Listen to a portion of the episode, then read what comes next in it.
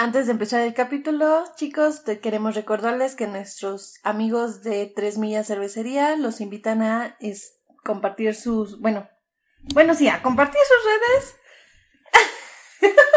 Y a visitarlos. Y a visitarlos, sí, por supuesto. Perdón, es que aquí a Erwin se le olvidó ponerse el micrófono. A ver, espera. ¿Qué haces?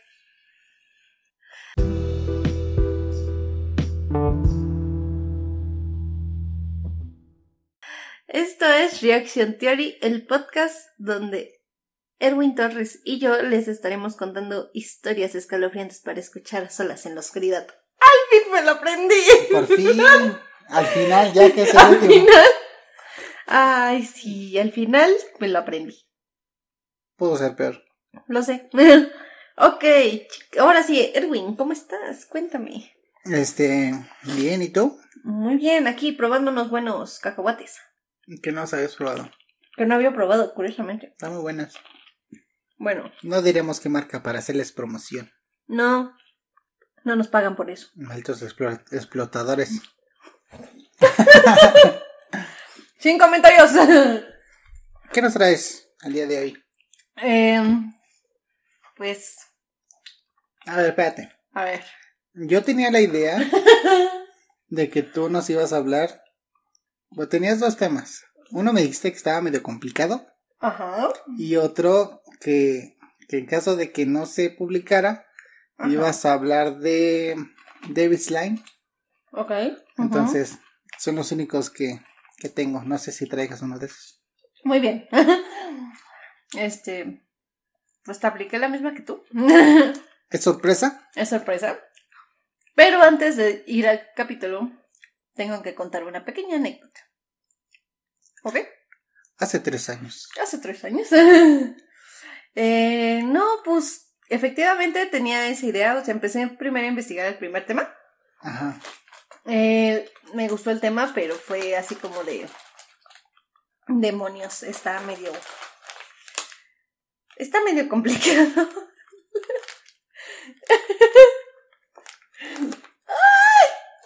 Continúa. Ay, perdón, estoy viendo una misión imposible y que fue posible. Ah. Listo, ya. Sorry. Este, entonces sí, tenía pues esa idea. Vi que era medio complicado, dije, ok, o sea, ese tema creo que no. y efectivamente empecé a escribir, no solo uno, empecé a escribir tres guiones más. Tres. ¿Pero de qué? ¿De lo mismo? No de animes. Ah, o sea, como no ah, te convencía, Ajá, o sea, no me convencía el tema, dije, ok, voy a hacer el de The Beast Line. Ajá. Efectivamente. Empecé el de Deve- a hacer el de The Beast Line y dije, ok, para el especial de muertos no me convence. ¿Ok? ok. Sí, estás igual que yo. Exactamente. Entonces dije, bueno, no, y aparte eres el último. sí, Dije, no, o sea, no podemos terminar el especial de muertos así. con este. Sí, o sea, eso lo voy a hacer después, pero no era en la ocasión. Después dije, ok, voy a hacer de otro anime que me gusta. Luego lo volví a empezar a ver. Pero está muy complicado también. Ah, Porque son, o sea, son muchos giros en la trama, Ajá. casi cada cuatro capítulos. O sea, que casi, casi te vas a aventar Es otro. casi una serie de cuatro capítulos de siete, ocho temporadas. O sea, ¿eres capaz de hacer otro episodio de dos horas? Como Sí. el de Elfen. Tal vez. Entonces dije, ok, no, es muy complicado y también es muy largo. Entonces dije, ahorita no. Pero, pero sí lo escribiste. O Lo sea, empecé a ya escribir. O sea, lo empecé a escribir, pero no me convenció igualmente. Ah, pero, o sea, no está No terminado. está terminado. Ah, porque- Está en detalles. Porque, o sea, yo tenía el de Dead Space 2. Ah, Ah, ajá. spoiler. Spoiler alert. Este, Este y sí lo terminé. Y yo planeaba hablar la el episodio de la semana pasada, que fuera de eso. Pero no sé, no me, no me convenció. Exacto. Entonces yo dije, no, mejor otro. Y, y yo le dije a Roxana como a media semana, mira, ¿sabes qué? Eh, Vamos a hablar de Marvel Zombies. Ajá. Hasta hice la carátula, ya tenía Sí, todo. no, me lo mandó. Pero al, al empezar a investigar, no... ¿No te convenció? No está muy bueno y no abarca como para un episodio de una hora. Ajá. Entonces yo dije, no, voy a buscar otra cosa. Y busqué la otra cosa cuando ya nada más tenía un día para escribir. Y lo acabaste. Y lo acabé súper tarde. Y Pero- es el capítulo que escucharon la semana pasada. Sí, está bueno. Bueno, a buenísimo. nosotros nos gustó. Sí. Y, ok, retomando mi historia, hice ese segundo guion, después de The Beast Line, no me convenció y dije, ok, me en ese momento justamente me acordé de otro anime que dije, ok, este sí le queda para el especial de muertos. Es del que vamos a hablar ahorita. No. What? Por eso te dije que es una historia medio larga. Entonces dije, ok, no me convence tampoco. Y de pronto así, como si fuera un de esas este, caricaturas que se les prenden el foquito cuando se les ocurre una excelente idea. Sí. Así me pasó. ¿Cuál, cuál se te ocurrió? ¿Qué es? ¿Anime? No es un anime, no es, bueno, Este- es una película, pero está basada en una novela. Yo voy a hablar como tal de la novela. Ok. ¿Y por qué quiero hablar de este tema? Porque abarca la parte de las muertes. Eh, lo planeé muy mal, debió haber sido mi primer, este, ¿De, de muertos? ajá, mi primero de muertos porque habla de niños. Entonces, ya ves, las primeras fechas son para los niños. Ajá. Y aparte porque tiene un significado un poquito especial para mí. No tiene mucho renombre el libro. De hecho, no encuentras nada del libro. Es, Así. tu, es tu autobiografía. Sí, por supuesto. no, o sea, es muy especial porque exactamente, o sea, me lo recomendó mi, mi señora madre, que pues este va dedicado casi casi para ella. Saludos, señora. Señora. Señora, señora mamá de Roxana. señora Alfaro. Entonces, lo dije, este lo tengo que hacer, va para ella. Y es un libro muy bonito. Pues también, o sea. Es más, así te lo dejo. Gracias a ese libro, yo empecé a leer. Oh, vaya, vaya. Así. Pues también, eh, o sea, el primero que elegiste para, para el especial de muertos, pues también estuvo bueno. Muchas muertes. Another. Sí, lo sé, pero no sé cómo. Vamos a que- cerrar bien, más bien. Ajá. Yo espero. Vale. Yo digo que les va a gustar. ¿Cómo se llama? Esto es Sueños de muerte. Sueños de muerte. Suena muy prometedor. Ok. Es una novela escrita por William Katz en el año de 1980 y publicada por Pomaire. Humaire. Pomaire. Cats. Katz. Gatos. Ya sé que sí. Sí. Posteriormente, en el año 1991, fue adaptada al cine, dirigida por Martin Donovan y protagonizado por nada más y nada menos Christopher Reeve. Christopher Reeves. ¿Sí? El Superman. ¿Sí? Ay, Antes de quedar en una silla de ruedas. Por supuesto. Antes de eso es Superman, ¿no? Ujú. Bueno, ¿Cuándo salió? 1991. Sí, no, es... No sé cuándo no. salió Superman. Ajá, es que no me acuerdo yo tampoco cuándo salió Superman, pero eh, obviamente es Superman y el protagonista en Pide al tiempo que vuelva. Christopher Reeve. Christopher Reeve. De hecho, no sé si sepas que Christopher Reeve, Christopher Reeve salió en Smallville No sabía. como un personaje secundario en silla de ruedas. por o sea, ya había tenido su accidente Ajá. y fue un personaje en silla de ruedas. Mira. Y era regular, sí era importante. No era un Sí, extra. Ajá, así. no así de que digas, así como un cameo, ¿no? De que ya nada más aparece una escena de dos segundos y ya. No, sí, era, era importante. Ok, muy bien. Ahora sí. Empecemos. O sea, pero tú vas a hablar más del libro que de la película, ¿no? Así te lo dejo. Este, esto se- este tema se me ocurrió, En la sin ducha. mentirte, el viernes. El viernes. El viernes O sea, en la noche. No inventes. Te lo juro. Y desde O sea, el lo- viernes en la noche lo volví a leer porque ya hace muchos años que lo leí. O sea, tan solo que te gusta, llevo como unos 10 años leyendo, Ajá. O sea, Si nada más, más. nada más le diste una repasada. más o menos. O sea, va a ser como cuando escribí mi guion de Arkham Asylum, más o que ni lo leí porque todo me acordaba. Sí, no. Algo así. Pero yo más o bueno, iba a decir más o menos voy a leerlo, pero puede que me pase lo mismo que a ti. Sí. Por eso me perdí luego en el guion. Ajá. Porque No avanzaba yo de memoria y ¿dónde estoy? ¿Dónde voy? Ajá, exacto. Vale. ¿Lista? ok. Empezamos y para esto hay que situarnos en Greenwich, Connecticut, en el julio de 1978, Estados Unidos. Estados Unidos. ¿Cuándo? ¿Mil qué? 1978. Ok. ¿Ok? ¿Todavía había racismo en el 78? Sí. ¿Sí? ¿Por qué? ¿Por qué siento que va a haber un poco de racismo? Porque ese sí suena como sí hay racismo en ese año. Creo que por el año. y estamos en Estados Unidos, o sea. Hay racismo a la fecha. Exacto. Ok. En estos momentos nos encontramos en uno de los suburbios americanos, una típica casa de ladrillo blanco con un hermoso lago detrás de la casa. Típica casa de verano, de verano de, cerca de un lago, muy este tipo Amityville. Más o menos. Ok. Ok. Oh, mira. Oh, mira. nunca hablamos del conjuro. Nunca hablamos del conjuro. Ahí encontramos a nuestra protagonista, Krista Spalding.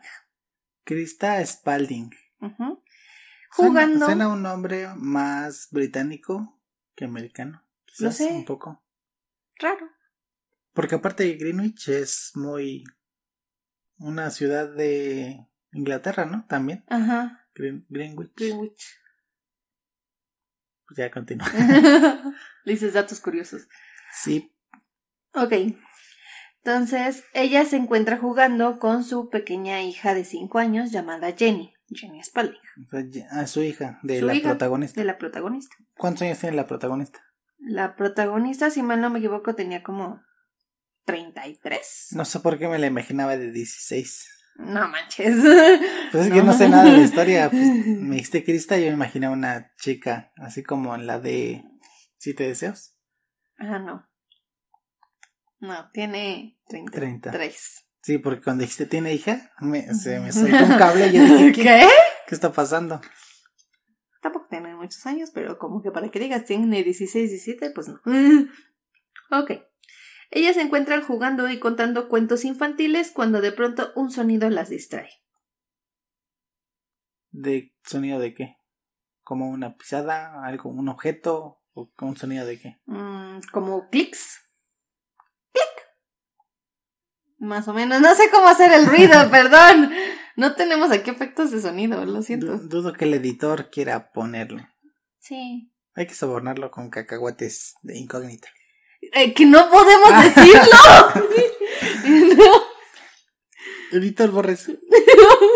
Por favor, no nos pagan. O censúrelo. ok, recordando la historia. Un pequeño sonido las distrae, ¿no? A sus espaldas encuentran Ya a sé qué sonido es. Se compran colchones. no, ¿verdad? No, no creo. O se venden. No, ¿cómo es? El de- Tamales calientitos. Tamales, niños. Así, ¿no? Ay, sí te sale. Con su voz nasal. Sí. Ok. Atrás de ellas está George Spalding, quien ha lanzado una foto para retratar a su mujer y a la hija de esta. ¿No está de espaldas? No, ellas están de espaldas. Por eso. Son Spalding. Que fueran fotos de espaldas. Otra vez hoy vienes de simple, ¿verdad? No. Ah, ok. Bueno. ¿Por qué hice el énfasis en que es hija de ella? Resulta que Krista había estado casada con un militar llamado Gerald, que lamentablemente había muerto en la guerra de Vietnam por una mina americana mal colocada, tan solo unos días antes del nacimiento de su pequeña Jenny. Qué triste. Lo sé. Te diré cinco segundos, pero apenas la conoces. no es como que te pegue tanto, ¿no? Pero pues ahí tenemos de alguna forma la primera tragedia para Krista. La, La primera muerte de sueños de muerte. Exactamente, la primera muerte Por una mina. por una mina. Malditas. O sea, pero fue muy tonto porque dices, o sea, estás en área americana. O sea, ahora sí que estás, se supone que seguro tu americano. O sea, murió acá, en América. No, murió en Vietnam, pero se supone que en la base de Estados Unidos. Fue una mina americana. Ajá. Ay. Exacto. Después de la muerte de este, conoció a George, quien había salido de un matrimonio infeliz, ya que su mujer estaba empezando algo imperdonable para George. Independizarse y algo que no podía aceptar, ya que eh, contrarrestaba las órdenes de George. ¿Cómo se atreve ¿Cómo se atreve? a independizarse? O sea, literalmente en el libro decían que la mujer empezó con ideas de que ella quería trabajar, poner una tienda de antigüedades Y usar pantalones. y usar pantalones. ¿Cómo se atreve? ¡Exacto! Ah, voy a intentar hacer así. ¿Cómo te atreves? Está bueno. Así que, Así evito meter postproducción. sí te creo. Que no, tú no la metes. No, o sea, yo la mete el editor. Ajá, bueno, pues sí. Sí, yo la Sí. solicito y ya. El editor se encarga. Claro. Ok. Así que con esto dicho, podemos decir solo una cosa. Maldito patriarcado opresor. Confirmo, sí. ¿Por qué en todos los episodios hay maldito patriarcado opresor? Porque los hombres siguen siendo unos patriarquistas opresores. Ah, ya se bloqueó. Ya, mira, estrenando teléfono y todo. ¿Eh? Gracias. Coppel también lo agradece. ok, Sin marca. córtalo. ok, regresando a nuestra historia. ¿Qué fue eso? Ah, ok, ya vi. Perdón. Continúa. Regresando a nuestra historia, George le propone a Jenny que antes de una cena que van a tener, es una cena como formal, ellos vayan a, a remar un rato al lago que tiene en la parte de atrás mientras Krista se encarga de la cena, como típica ama de casa. Váyanse para allá. No quiero estar lidiando con chamacos. No, o sea. Krista, la mamá, Ajá. es la que se va a cocinar Ajá. mientras el, bueno, el padrastro realmente se queda con la niña a estar un ratito en el lago. Ah, ¿fu- ¿Fueron a pescar o nada más a pasear? Vamos a pasear. Ah. Ok. No va a pasar nada en el lago, ¿sí? 17 18 de la tarde. George regresa a la casa y menciona que Jenny se ha decidido quedar leyendo el libro que han, han estado leyendo anteriormente. El- bueno, en las afueras de la casa y cerca del lago. ¿Ok? George. Ajá, el padrastro regresó a la casa, dijo, bueno, ya me voy a vestir, ya me voy a poner elegante, porque tenemos una cena. Y la niña está jugando allá afuera. ¿Ok? Sí. 17.43 de la tarde. Se siguen vistiendo. o sea, literalmente. Ya están como el lobo. Lobo, ¿estás ahí? Me estoy cambiando. Algo así. casi, casi. ¿Ok? 17.56 de la tarde. Esa tranquilidad que tanto tenían se rompen por unos gritos insistentes llamando a Krista. Una de las, de las vecinas ha llamado a la puerta. Señor Spalding, es Jenny. Está flotando en el lago. ¿Qué? O sea, me imagino que si es sueños de muerte, no está flotando. De manera de nada. manera bien. No. La vida de Krista vuelve a destrozarse y como todos que no hemos vivido una situación de esa índole, ¿Qué tan lejos está el lago de la casa? no especificaron. Pero pues realmente no está relativamente... Me lo imagino así Cerca. como, como Amityville, que lo tienen ahí al ladito. Más o menos. ¿Sí? Ajá. O Entonces sea, tiene no sentido de que la niña pues haya estado por ahí.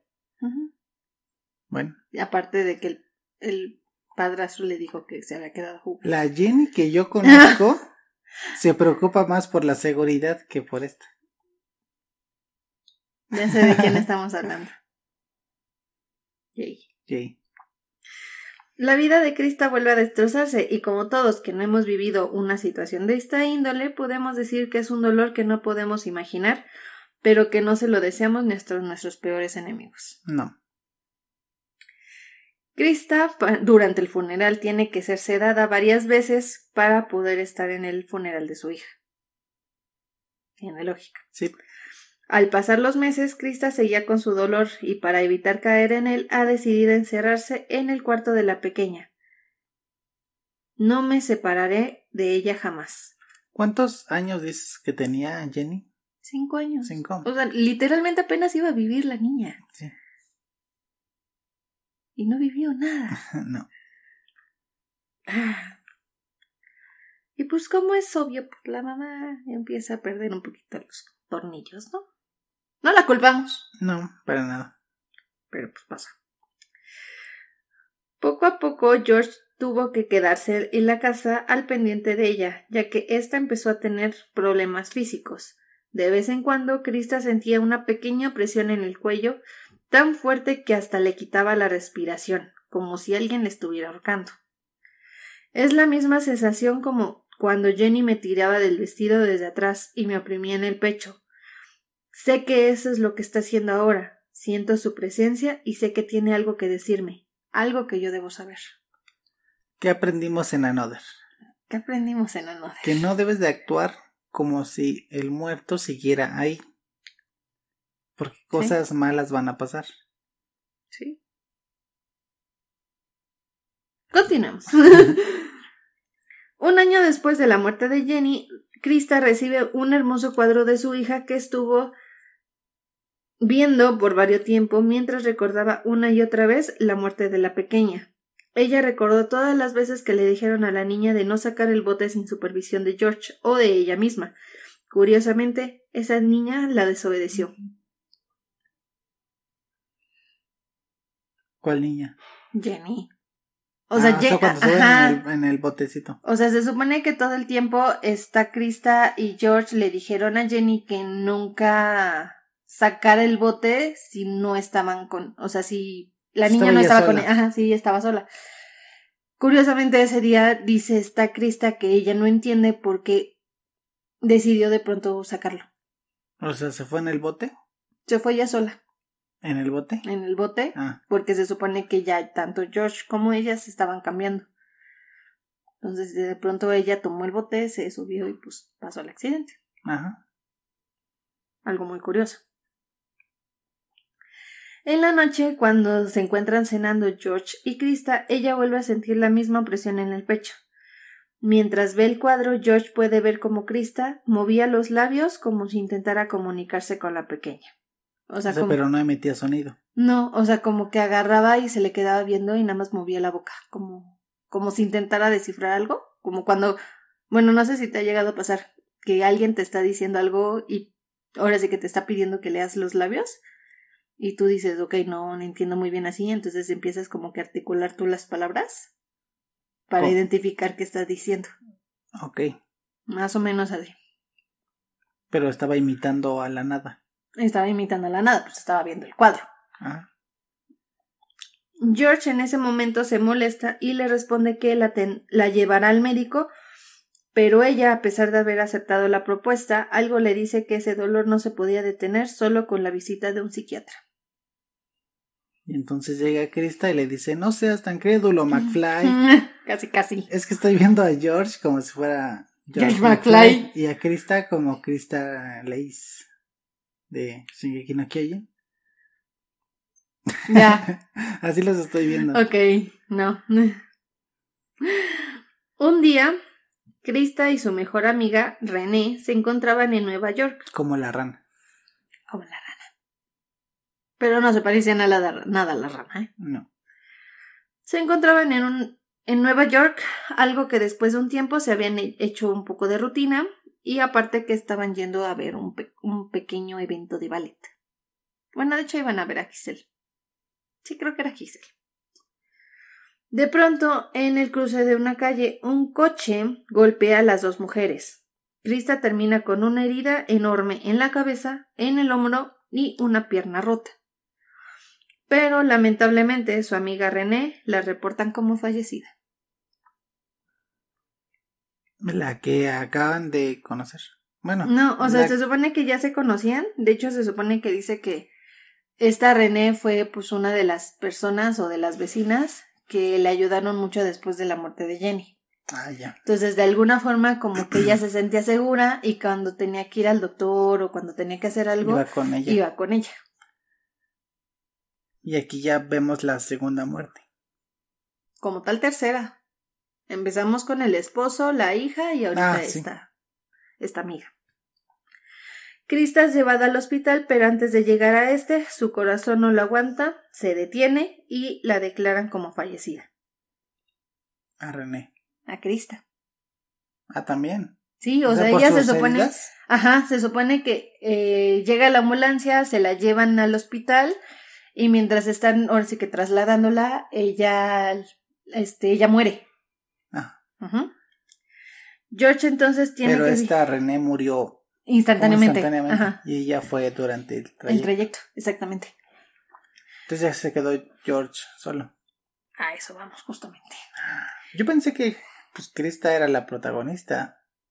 Tú dijiste que Krista era la protagonista. No te me adelantes, tú tranquilo, yo nerviosa.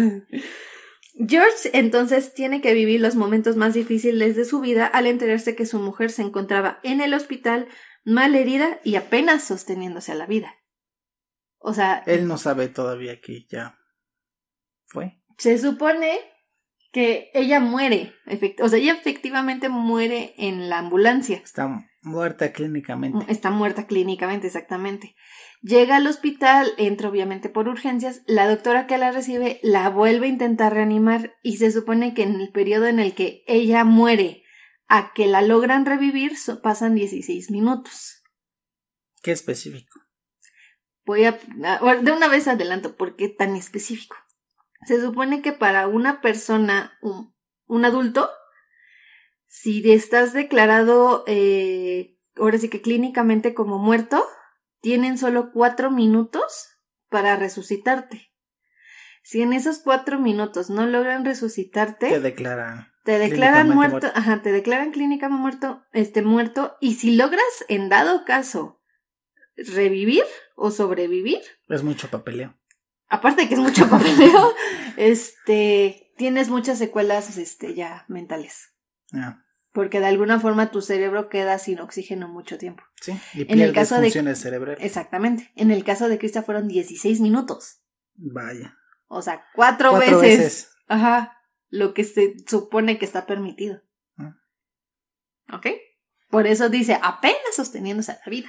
Es que fue a, a palpar en más allá, pero se entretuvo. por- Se entretuvo mucho tiempo palpando el más allá. Es que no se movía tan bien. No. No lo palpó muy bien, que digamos, No. entonces. Sí, cuando- ya sabemos que cuando palpas el más allá, el más allá te palpa a ti. Entonces estuvo bueno Pues sí. para quedarse ahí más tiempo. Pero ya. Fuera del tiempo. Ah, ok, ahora sí. Había pasado 16 minutos muerta, pero habían logrado reanimarla. Al despertar. Pero ¿por qué seguían intentando reanimarla si ya habían pasado Porque la minutos? doctora ya era. O sea, es de esas doctoras que dices. Quítense. A mí me vale. O sea, ustedes son hombres, no sirven. Quítense. Si, si la reanimo yo, ¿qué les hago? Ay, sí, suena algo que diría una mujer. Y si en- encuentro yo tu vida, ¿qué te hago? y si la encuentro yo. ok. Al despertar, Krista empieza a contar algo que ella vio durante su sueño. Había visto a su amiga René, recientemente fallecida, y a su padre, quien había muerto varios años atrás. Menciona que ella veía un túnel largo con una luz al final, pero que simplemente esa luz se iba alejando. Eso No, no. significa que sí existe la luz al final del túnel. Estaba diciendo, no me abandonen. No me quiero ir, señorita. Estaba como este, el de la película de Pixar. ¿Cómo se llama? ¿Coco? Soul. Ah, Soul. Ah, sí. ¿Sí, no? El, el gran después. Sí, creo que sí. Es que era el gran después y el gran antes. Ajá, sí. Ok. Pero con el paso de los días las cosas empeoraron. Entre sueños, Krista empezó a ver a su madre fallecida, quien le ha dicho el lugar donde ella había guardado su testamento. algo que George recordaba que Krista no sabía, ni siquiera la contraseña del viejo baúl, ni que existiera un, un testamento. Ni un baúl. no, del baúl sí sabía. De hecho, dice que eh, cuando ella despierta de, del accidente, ella dice que el papá de ella le menciona mucho la Biblia de su mamá. Pero que era así como de que De mi mamá. Dije, ha de estar en su baúl, ¿no? Y ya después, ya cuando está en su casa, dice que es cuando ve a la mamá. Que este George dice, es que ella siempre me ha dicho que nunca, o sea, que ella no sabía la, existencia de un testamento de la mamá y que no había, este, y que no sabía la contraseña del baúl, que de hecho por eso nada más lo tenían. Por si en algún momento ella necesitaba algo de los papeles de la mamá, pues la abrían y se quedaban. O sea, pero el baúl estaba cerrado con llave y no lo no lo podían abrir. Nunca lo intentaron Ajá, nunca lo intentaron abrir. Porque, o sea, si tiene combinación, pues no la puedes, pero pues lo puedes romper. Sí, pero, me imagino que era como de, ah, pues tiene los papeles, por ejemplo, no sé, el acta de matrimonio de mi mamá, las actas de nacimiento de ellos. Mm. O sea, como que era de ese tipo de baúl de trastes, de trasterío. Es como lo que guardas abajo de la cama. Sí, más o menos. Ya ves que guardan papeles importantes abajo de la cama. Más o menos así. Bueno. ¿Quién sabe? Cosas raras de americanos. Para la sorpresa de George y del doctor de la familia, todo lo dicho por Krista era cierto. Se supone que durante su sueño ella va, ahora sí que ya camina hacia el ático donde tenían el baúl, llega al baúl, abre el baúl con la combinación que ella no sabía saca la Biblia y de la Biblia en la página X. Empezó a sangrar. No. Encontró el testamento de la mamá. Ojo. O sea, bueno. O sea, toda la información que ella no sabía. Punto número uno. Toda la información que ella no sabía. La. de alguna manera mágica. Casi casi. O espiritual. La encuentra. La consigue. La utiliza encuentra los documentos que ella ni siquiera sabía que existían. Y punto número tres. Acababa de mencionar que tenía la pierna rota. En esos momentos la tiene enyesada. Y pudo caminar sin ningún problema. Al ático. Al ático. Sin la ayuda de su muleta. What? ¿Qué está pasando? Exacto. Énfasis en esas tres. Y consiguió esa información sin usar una ouija. Exacto, solo soñando, o sea. O sea, literalmente pones la almohada y ya, mira, te estás comunicando con el más allá. y entonces le dijo, ya está, ya está curada con magia negra. Exacto. y no necesitó la ayuda de una wicca egipcia. No, ni de una bruja de, de Catebaco. No. No. Pero con esto ya lo leí. Como es de imaginarse, es una situación en la que un hombre como George no puede aceptar, así que él y el doctor ponen en duda la salud mental de Crystal. Y sus superpoderes. Exacto. Por lo que recomienda ir con un psiquiatra, desatando una discusión en la joven pareja, pero para terminarla, Crystal asegura a George que su madre lamenta una cuenta que a George no le ha salido. George dice ¿Una cuenta? Se supone que él es corredor de bolsa. Ah. Entonces, esta, se supone que Krista ya, después de que termina la discusión, le dice, George, mi mamá quiere que te diga que está muy contenta, que está muy feliz de que estemos casados y que lamenta mucho la cuenta fulanita, ¿no? Y dice que este George se queda así como que al pie de la escalera y se queda de, ¿cómo sabe de esa cuenta si nunca ha hablado de ella? Cuarta información que sabemos. obtenida de forma misteriosa. Exactamente. Pero conforme Krista demostraba tener información que es prácticamente imposible de saber, todos los médicos que conocen el caso todos afirman lo mismo. Krista necesita ayuda psiquiátrica e internarse. Ella no sabrá si si está confirmado el Spider-Verse. Yo digo que tal vez sí. ¿Sí, no? ¿Tiene contacto con Stanley? El Spider-Verse, sí. Spider-Verse confirmado. Maldito tráiler. Em, pero una noche en casa, las opresiones de Chris empiezan de manera diferente. ¿Las opresiones? Ajá. Sí, pues de este mundo patriarcal. Las opresiones en el pecho, Ah. en el cuello que ella sentía. Ahora pareciera que alguien la está realmente conduciendo a un, a un lugar. Krista en ese momento piensa en Jenny, su niña, y decide, decide seguirla hasta la sala. De pronto vio una luz y de ella sale Gerald, su primer esposo, El ¿Quién que murió. el que murió en Vietnam. Este le asegura que la niña se encontraba con él, pero que con el tiempo ella decidirá mostrarse.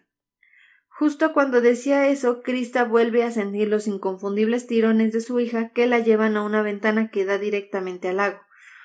Pero lo que no se esperaba era que George estaba viendo toda la escena.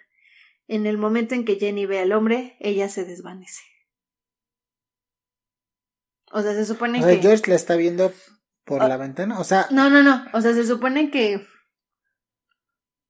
Krista está en su cuarto, ajá. baja a la sala, platica un, un ratito con su esposo. Ya cuando se está como, o sea, se despide de él, cuando se está regresando al cuarto, ella ve a la niña. Ajá. Entonces sigue a la niña hasta una ventana que da directamente al lago. Y, o sea, nada más ve a la niña, ella. George se supone que cuando siente que Krista se levanta, George se despierta, se asoma y ve que Krista está ahora sí que hablándole a la nada, pero viendo hacia el lago. Pero Ajá. lo que dices cuando se desvanece. La niña, ahora sí que George está en la espalda de Krista, la niña está frente a Krista. Ajá. Entonces la niña alcanza a ver a George detrás de la mamá. Pero George. George. George no ve a la niña. Ah. Ajá. Entonces para él no es nada raro. Nada más fue raro que ver a su esposa viendo a la ventana. Oye, pero. Bueno, no, ya. Di, ¿no? di. Eh, pues que no tiene una pierna rota. O ya, ya no. No, tiene la pierna rota. O sea, lo mucho que te gusta que empieza a coger ahorita. O sea, ahorita debe de estar usando un bastón.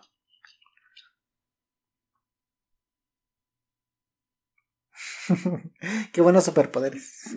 Sí, los muertos hacen unos paros. Después del momento, George. Como el poli. Sí. No es cierto. Eso los aplica más la UNAM. No, es cierto. A mí nunca, a mí nunca me tocó. Ay, ahora. En contexto, yo soy de la UNAM y Roxana es del poli. Yo solo viví un paro. Yo ninguno. Eso ya es más.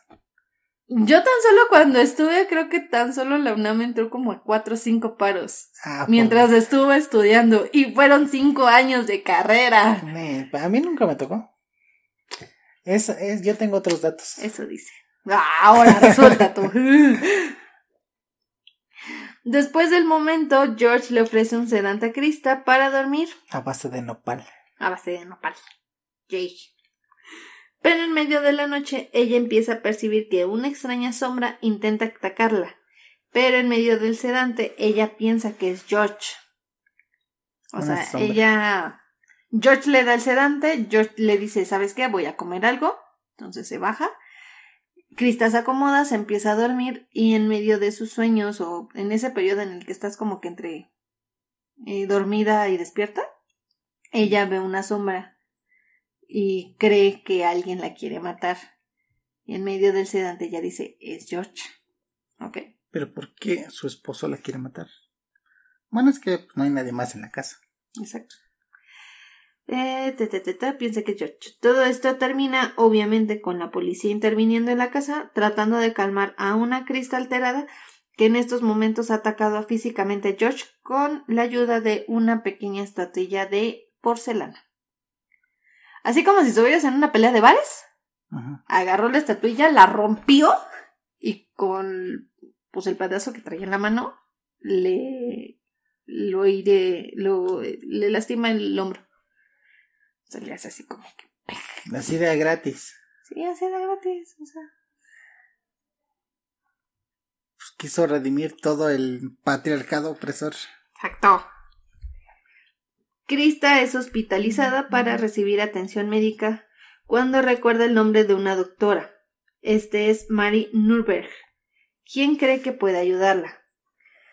Después de un enfrentamiento con la policía y George, Krista ha decidido quedarse con la doctora Nurberg para recibir atención médica que ningún otro médico le ha dado. Eh, se supone que después de lo que pasa con el esposo, Krista la llevan a un hospital, a un... Bueno, sí, no es un psiquiátrico, es un hospital general. Este, porque dice que ella ya no se siente segura en su casa, porque está su esposo. Ella fue la que lo atacó. sí.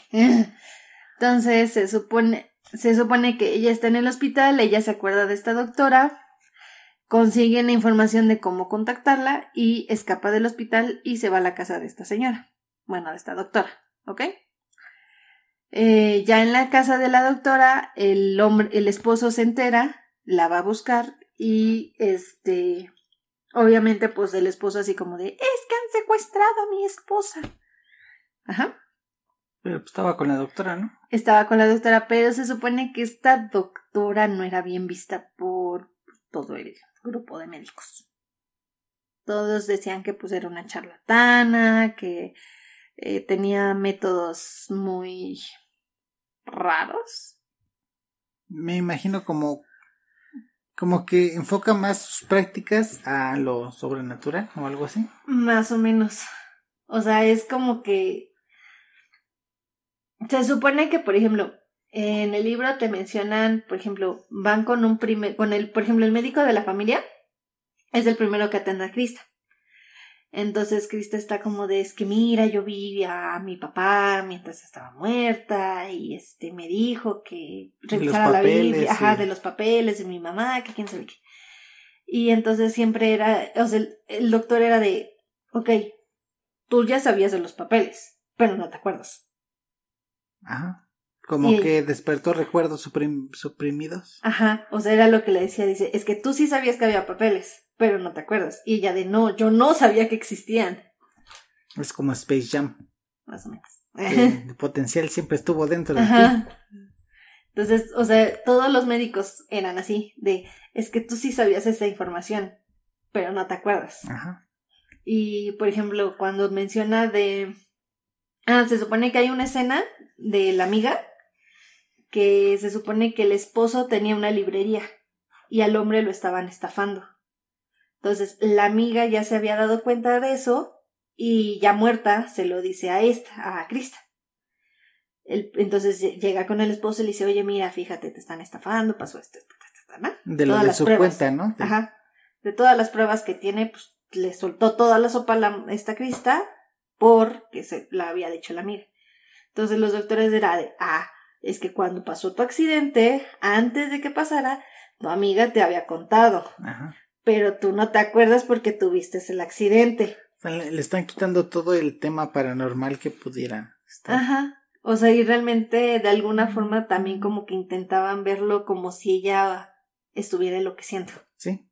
Así como de, no, o sea, es que tú sí lo sabes, pero se te fue, o sea, se te olvidó. Y el ataque a tu esposo no, no fue en defensa propia. Ajá. Ahí estás empezando a enloquecer y lo atacaste. Exactamente. Pasa, pasa. Pasa, pasa. Entonces, se supone que todos esos doctores que ella ve, o sea, ella como de, oye, ¿y esta doctora qué onda, no? Y él, no, no, no, es que es una charlatana y no le hagas caso y es que... Y ella va a ser la única que sí va a decir, no, sí, tienes razón. De hecho, ella le, o sea, cuando ella se conoce, ella le dice, ok, dice, a ver, cuéntame esto, ¿no? Y igual, lo mismo que te acabo de decir, no, no, pues es que yo vi a mi papá y la mujer de, es que tú no te acuerdas. Y ella así como que, o sea, se supone que usted me va a ayudar y ella, te estoy repitiendo las mismas prácticas que hicieron los otros doctores, no que yo lo crea. Ajá. Así como de, tú cuéntame. Así, estoy haciendo lo que el protocolo así dice, pero... Ajá, pero yo no te creo. Pero echa el chismecito. Ajá, echa el chismecito. Entonces se supone que pues ella está así como recordando y diciéndole y toda la cosa y la doctora, hmm, ok, no entiendo qué está pasando, lo voy a estudiar. Entonces se supone que... O sea, con una mente más abierta. Ajá. Sí, porque de hecho ella está así como de, ok, puede que efectivamente tu papá te haya dicho de la información de tu mamá, tu mamá te haya dicho, por ejemplo, la contraseña de su candado, tu mamá ya te haya dicho la página de la Biblia donde estaba su testamento. Puede que tú no te acuerdes. Pero también, Pero, también hay otros ajá. factores como el que estás caminando.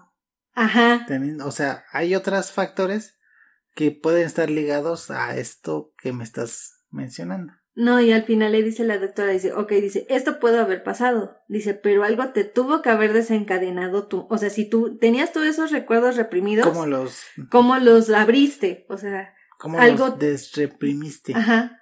Dice, algo tuvo que haber pasado. Dice, ese algo es lo que a mí me interesa. Ajá. Dice, a mí no me interesa decir, es que Eh, tú lo olvidaste. No me interesa saber el, el por qué, sino el cómo. Exactamente. ¿Ok? Entonces, obviamente a George le molesta esto, habla con la policía, pero Krista eh, se supone que en ese momento George está como de, necesito que Krista ya esté como eh, mentalmente no apta para que yo pueda tener el control sobre ella, De sus de decisiones. sus decisiones, porque no está capacitada. Está clínicamente capaz de tomar decisiones. Exactamente. El problema es de que ningún doctor puede hacerlo. Entonces Krista dice, ok, yo no quiero la atención de estos doctores, yo quiero la atención de esta doctora. Ajá. ¿Ok? Eh,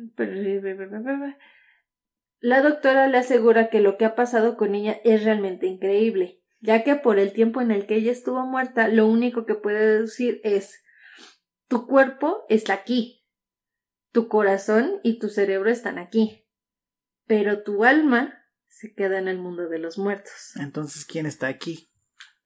Es como si fuera un cascarón vacío. Que está siguiendo instintos nada más de supervivencia. Y por eso ella es capaz de comunicarse con los muertos. O sea, como tal, ella no sigue su vida normal. O sea, ella como nada más reacciona al mundo. Exacto. O sea, tú le dices, oye, esto, y te contesta, pero nada más. Ajá. Ok. O sea, no muestra emociones, no muestra nada. No, o sea, realmente, pues sí, ya es- ahora sí que está volando, nada Ah. más. Ya está haciendo. Y ya. Ella reacciona nada más. Esa misma noche, mientras duerme, Krista vuelve a ver a Jenny, quien se tranquiliza un poco al ver que ella no se encuentra en su casa. La niña le dice que tiene algo que contarle y es acerca de su muerte. La niña, La niña, la Jenny. La Jenny. Se la sigue viendo. Papá me mató, me mató en el lago. GS, GS, George Spalding, dice antes de desaparecer. Ya le va a clavar más que la estatuilla. Ya le se supone que ahí está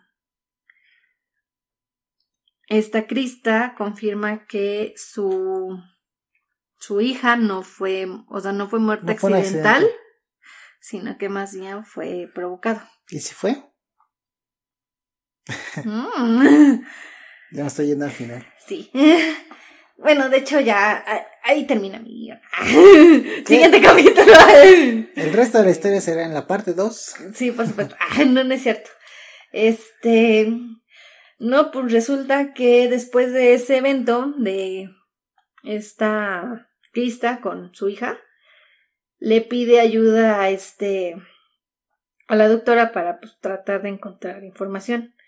Y la doctora dice, ok, dice, pero pues si nos quedamos aquí en mi casa, porque supone que su consultorio de la señora era en su casa. Entonces le dice, si estamos aquí en mi casa no vamos a conseguir nada de información.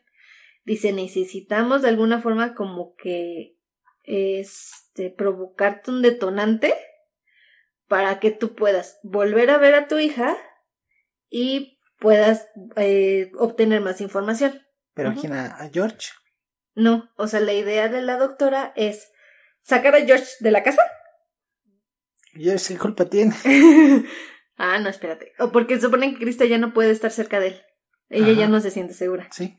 Entonces, es sacar a George de la casa, ellas instalarse ahí, La doctora. la doctora y Krista, para que en lo que ellas consigan, ahora sí que, que ellas consigan la información que quieren y regresarse al consultorio. Ajá. Ok. Entonces, Se me hace que ya no tenía dinero para la renta. Y dijo, vamos para vivir con ellos un rato. Este, no. no, se supone que ella, o sea, ya se van a la casa de Krista. Eh, George se tiene que salir de la casa. Bueno, no. No, creo que se queda en la casa, pero en el cuarto donde están ellas dos, este, digámoslo así, encerradas, eh, tiene que haber vigilancia 24 horas. Porque Krista no, no quería ni siquiera que George estuviera cerca. Pues es que también George era decir, no, pues es mi casa, yo por qué voy a ir. Sí, de hecho es el primer comentario que hace. Ahí está. Dices, es mi casa, yo no. O sea, pues sí, también es tuya, pero es mi casa.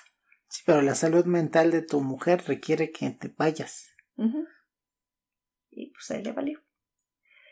Ya en la noche de, ahora sí que en esa primera noche, ella sale de la, o sea, sale de la cama igualmente soñando y viendo a su pequeña niña. Curiosamente ahora el espíritu de la niña la lleva hasta el lago. Ella, siguiendo a la niña, obviamente se sumerge en el lago y pues todo el mundo está como de, esta se está ahogando, que quién sabe qué, que quién sabe cuánta cosa. Imagino que se mete así como de la nada, así como caminando, ¿no? Como si fuera así normal. Sí, como si fuera la llorona. y se sumerge en el agua. Entonces, eh, pues obviamente este, traen a varios hombres para que vayan a rescatarla. George ni siquiera, literalmente George ni siquiera la dejan acercarse. Pues no, porque va a empeorar las cosas. Ajá.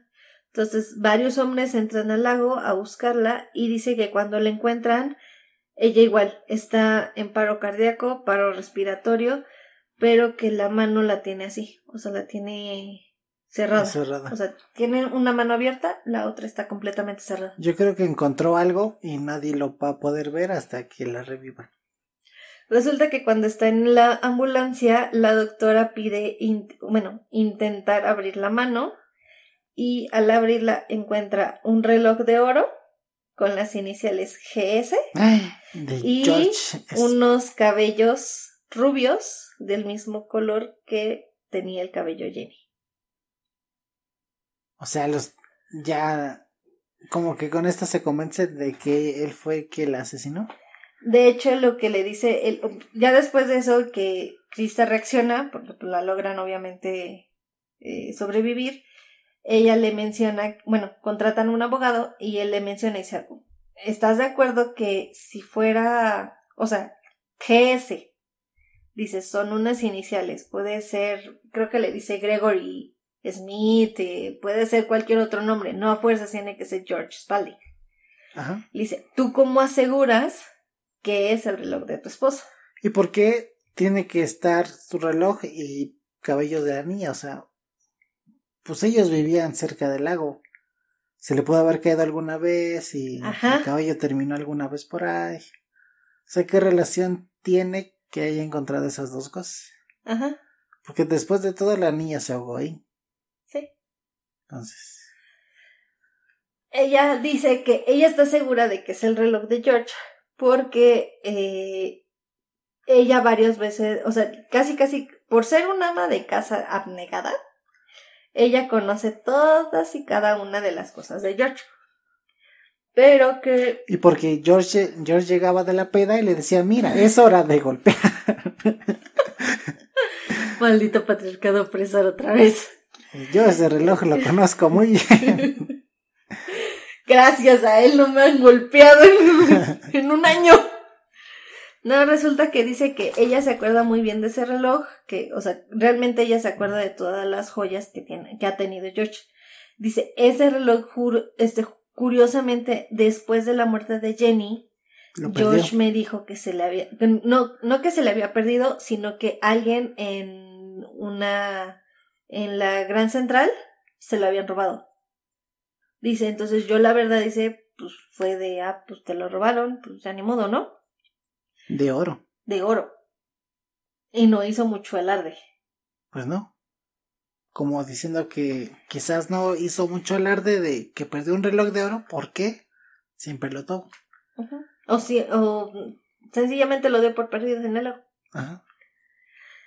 Entonces dice que ella obviamente empezó como de dice, es que yo me acuerdo que me dijo esto, dice, curiosamente después fue, o sea, fue después de la muerte de mi hija, dice, y a Gary le pregunta el, el abogado, le dice, ok, le dice, cuando muere tu hija, dice, ¿qué es lo que hizo tu esposo? Y se queda ella, dice, no, pues este, traía un jersey de manga larga, se lo quitó, dice, y se puso una camisa de manga larga. Y se queda el abogado y le dice, ok, dice, si hubo un forcejeo y la niña en algún momento lo arañó, pues tenía que esconderlo. sus brazos. Exactamente. Entonces le dice, ok, dice, ahí ya tenemos otra, ¿no? Dice, ok, ahora el cabello. Le dice, ese cabello, dice, ¿estás segura que pudo haber sido de tu hija? Que, y ella, no, pues sí, pero es que ahí necesitamos pruebas más definitivas. Sí, de ADN. Y De ADN, dice, hay que exhuman el cuerpo de la niña, le cortan un, un pedacito de cabello, le revisan, la analizan, obviamente ella tiene que hacer este identificación del cuerpo de que efectivamente era su hija.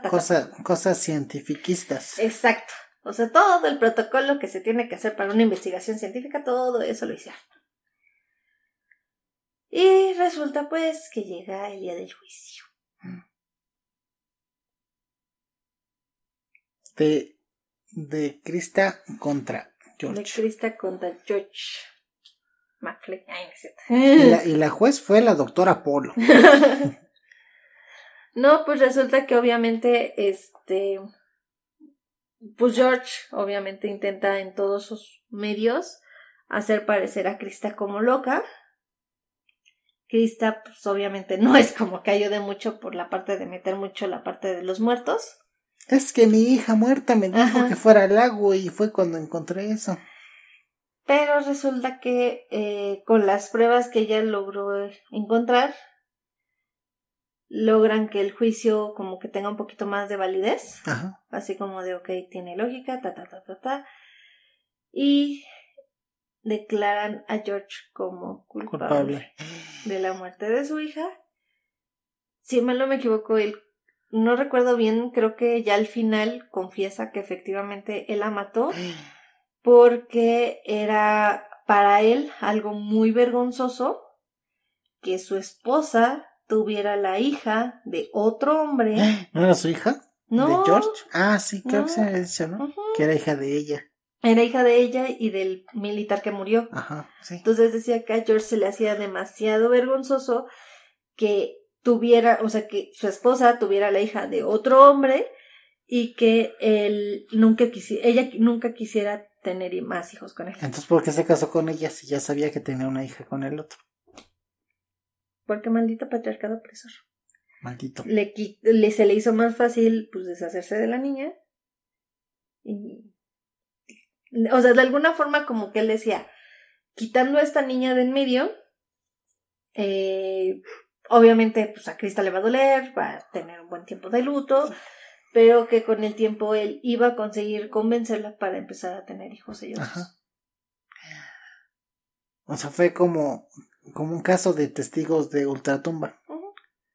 De donde una niña fantasma probó.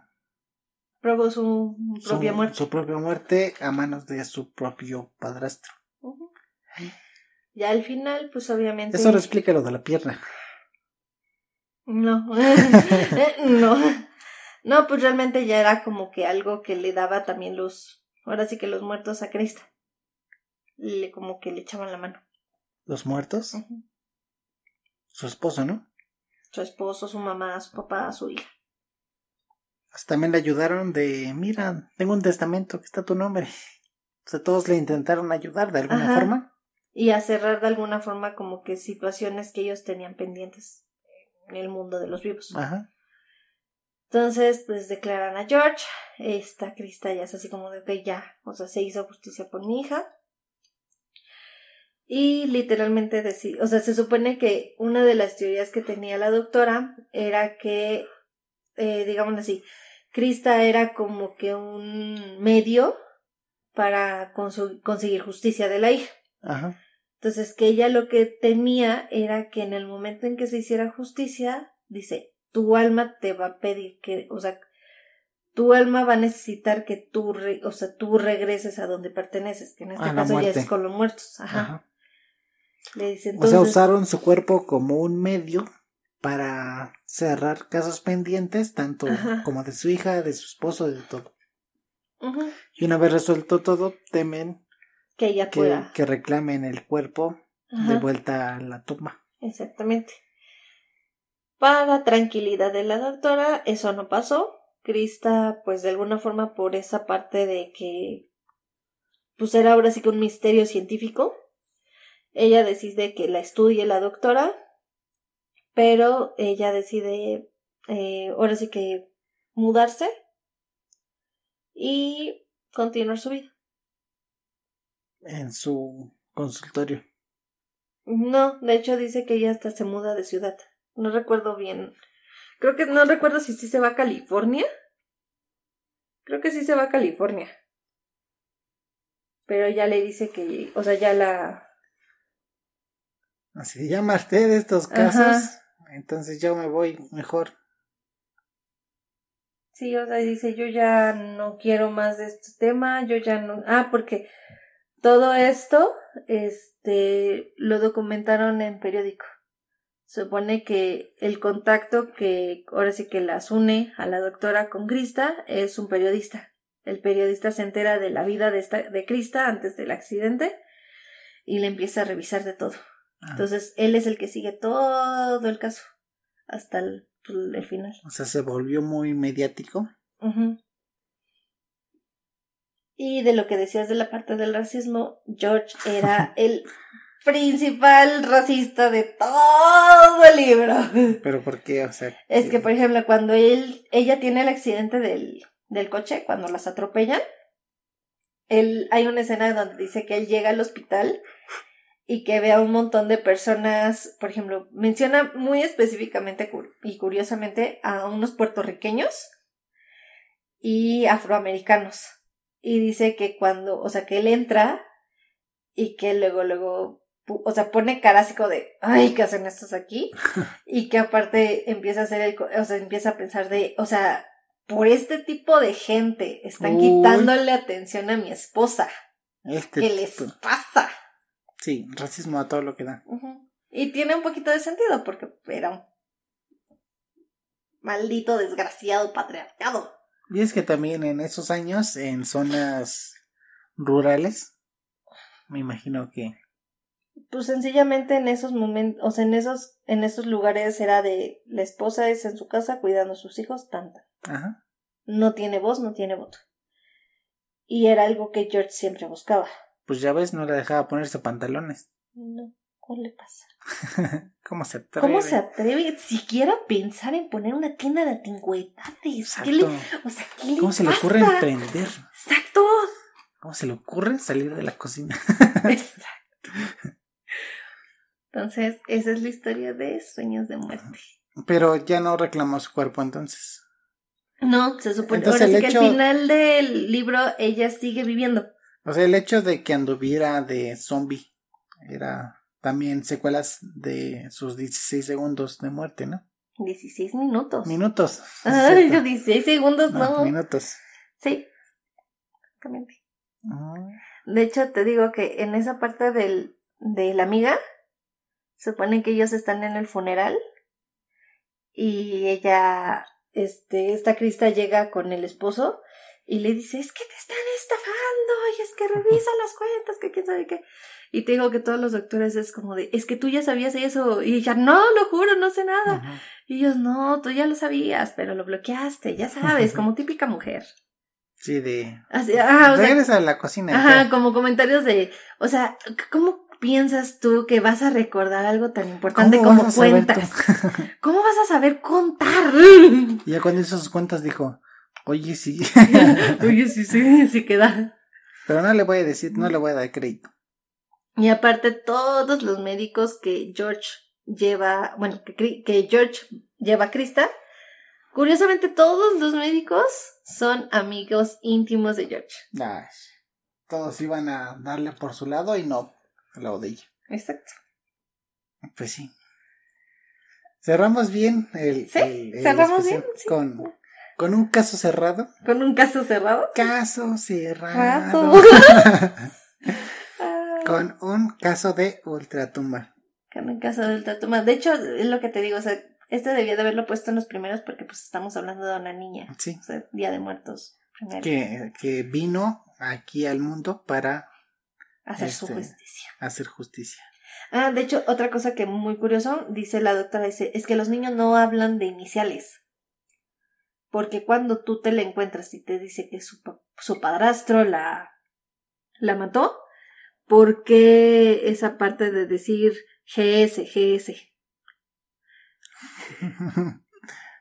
dice, ¿por qué esa parte de GS, GS? Ajá. Hubiera dicho el nombre como tal. Ajá, dice, hubiera dicho, o sea, sí le dijo el nombre. Dice, pero ¿por qué es, se enfocó mucho en las GS? Resulta que en el reloj de, de George traía las iniciales. Entonces le dice la doctora, dice, entonces lo que pasó realmente fue que mientras la estaba ahogando, la niña alcanzó a ver el reloj. O sea, ella no vio que fue su papá. No, sabía que era su papá porque era el único que estaba con ella. Oh. Entonces por eso era GS, porque ella no sabía cómo tal el nombre de quien lo había hecho. O sea, como que nada más, o sea, sabía que el papá se llamaba George. Pero ella, no, relacionó el GS con su papá. De hecho, ya lo relaciona ya, o sea, como de, ah, pues yo soy Jenny Spalding. Ajá. Y así. Vaya pacha. Vaya pacha. Pero bueno, sí me gustó. Por la parte de. No por la parte de racismo. no, por supuesto que por, no. por la parte de pero la pierna, ¿qué onda con la pierna? no sabemos qué onda con la pierna, ese es un misterio científico. A lo mejor eso va a venir en la secuela. No creo. En la pierna entró un espíritu y ahora en su mente habitan dos, dos seres, uno que habita en su pierna, como Parasite. Como Parasite, ándale. A lo mejor. Y pues ya. Te digo, la verdad es que es un poquito triste porque de verdad este libro y la película inclusive no han tenido como tal el renombre. o sea, es una muy buena historia, pero no, no tienen... ¿Cuándo salió la película? 1991. Ah, pues igual ya está viejita. Pero aún así, el libro. Ajá, sí, tampoco. Yo no la había escuchado. Te digo, bueno, fue una recomendación, muy buena recomendación. Sí. Yo lo recomiendo. Lo pueden encontrar en internet. ¿En PDF? De hecho, no en PDF, está en línea. Ah. O sea, está online. ¿O sea, es de libre uso? Sí. Bueno, libre lectura. Tú, o sea, tú entras a una página y ahí está todo ah. el libro. Pero apoyen el, la compra original del Ah, sí, por supuesto, no a la piratería. A, a, la editora, ¿cómo se llama? Pomier. Esa. Pomaire, no era Pomaire. Pomaire. Aquí está. Es que César Millón. Perdón, pero es Pomaire. Sí, Pomaire, ahí está. Sí, apóyenlos. Sí, apóyenlos. Porque es muy buen libro, de verdad, es muy buen libro. Aunque tristemente tampoco se encuentra mucho. Sí. Este podcast sirve como homenaje también a esa obra poco reconocida. Sí. sí. Pues, y lean. y pues ya, con esto estaríamos concluyendo el especial de Halloween y el especial de muertos. Ah, ya esperen capítulos un poco más normales. más alegres. Más alegres. Bueno, yo tengo uno para Navidad que no es tan alegre. Bueno, ya veremos. No les daremos adelantos. No. Bueno, de hecho ya lo tienen que intuir un poco. Porque luego yo digo algo y al final saco, termino diciendo bueno, el, mío sí es sí o sí tiene que pasar en diciembre. Ah, ok. O sea, a ti te va a tocar el 28 de diciembre. Creo. No creo que salga el 28. Va a salir antes. Eh, bueno. O sea, va a salir dos semanas antes. Ahí lo vamos a anunciar. Sí. Pues ya. Este. Eh. Te toca a ti, Erwin. ¿Qué? ¿Algo más que agregar? Este. Pues ya, nada más que tenemos redes sociales. Síganos en Facebook, Instagram, eh, YouTube, Spotify, denos seguir, follow, like, todas esas cosas. Me gusta. Y sigan a nuestros amigos de Tres Millas Cervecería. Para conocer más. de su paquete, porque ahorita nos estaban contando de un paquete navideño. ah, bueno, sí, bueno. A ver. Este se va a alargar un poquito por el anuncio. Este, ah, el paquete de Navidad nos comentan que es una caja de los sentidos. Ok. Este, un, a ver, espérame. Ay, es el teléfono. Nos comentan que tienen un Stout Box, que es más que el regalo perfecto para Navidad. Es una experiencia que pondrá a prueba todos sus sentidos. Cuenta con un vaso o tarro cervecero iluminado, mm. cerveza de temporada de invierno, la Irish, la Irish Stout. Un destapador con el acceso a una cata de cerveza Stout que podrás tener de manera ilimitada. ilimitada, Oye, excelente. Un mandil parrillero, mira, excelente ah, para una, una carnita, asada y unas galletas de chocolate como maridaje hechas con el grano agotado del proceso. Oye, eso suena interesante. Suena muy rico. ¿Y si pedimos un... no estaría mal, ¿eh? Y todo esto vendrá en una caja de madera que seguro querrás coleccionar. No, pues ya con eso ya hiciste todo el paquete para el fin de año. Tú. Sí, este, síganlos en sus redes sociales, ya que esto es un evento de, de Navidad. Sí.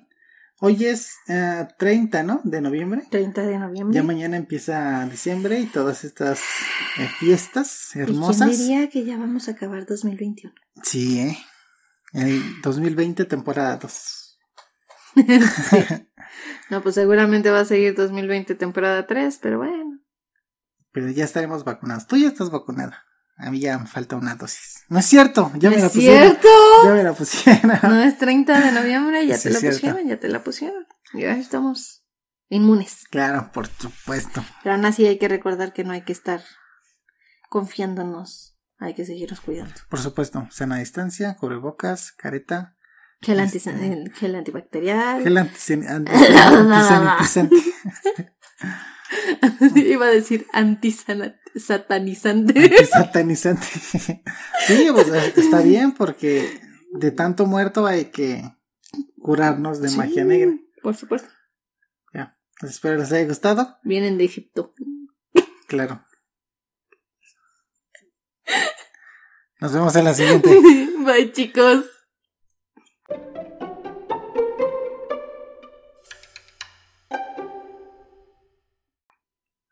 Ya, vamos a ver Naruto ya. no, One Piece.